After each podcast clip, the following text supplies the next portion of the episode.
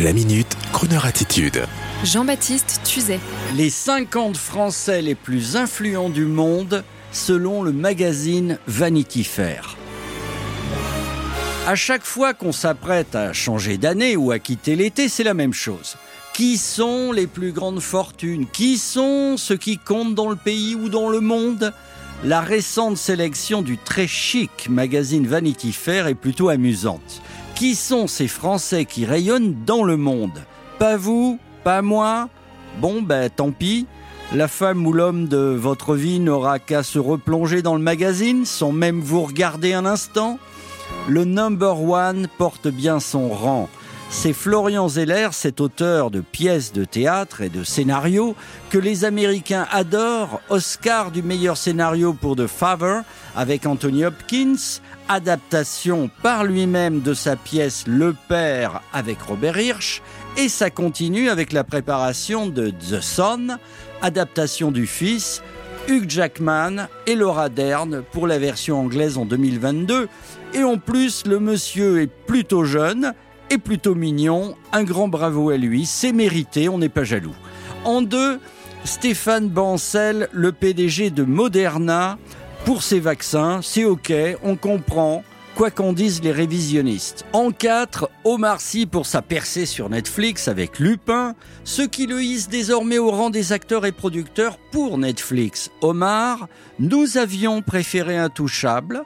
En 5, Karim Benzema, non pas pour l'affaire des sextapes, ça s'est oublié, mais pour ce tir du pied gauche dans la finale de la Ligue des Nations face à l'Espagne.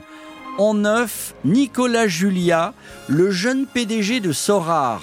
Ah, ça c'est une sacrée histoire. Imaginez un jeune garçon du côté de Perpignan qui à 12 ans collectionne les vignettes des joueurs de football. Vous savez, les, les panini et qui, euh, quelques années plus tard, avec un associé versé dans le digital et les blockchains, s'empare de ce que l'on appelle les non-fungible tokens, NFT, pour traduire digitalement les panini et lancer une spéculation mondiale. Et après quelques années difficiles, très peu, voici que tout le monde investit dans ce coup de génie, 580 millions d'euros, la plus grosse levée de fonds pour une start-up française. Et du coup, le Panini digital de Ronaldo coûte pas moins de 250 000 euros déjà. Bon, je vais pas vous citer tous les noms, c'est dans le numéro de décembre de Vanity Fair. Et Aya Nakamura est à la 39e place, mais rassurez-vous, on ne va pas vous l'imposer. On préfère Kate Edmondson que notre programmateur de crooner mette à la place 13 des chanteuses américaines les plus smart au monde. Et n'allez pas acheter de panini numérique, pensez à un cadeau fongible pour votre famille.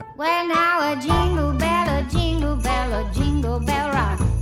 Jingle bells jingle bells ring. Snowing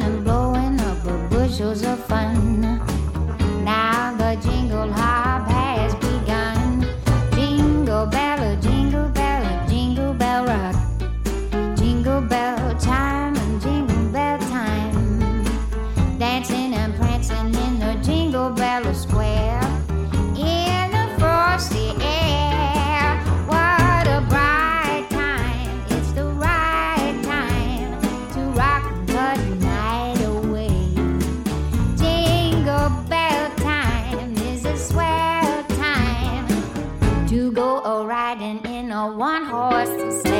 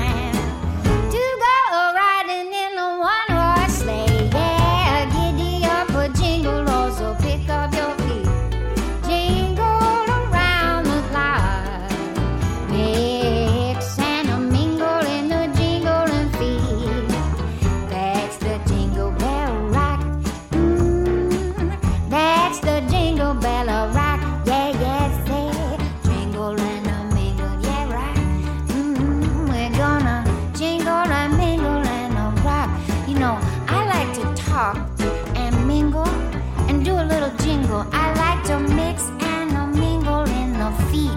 You know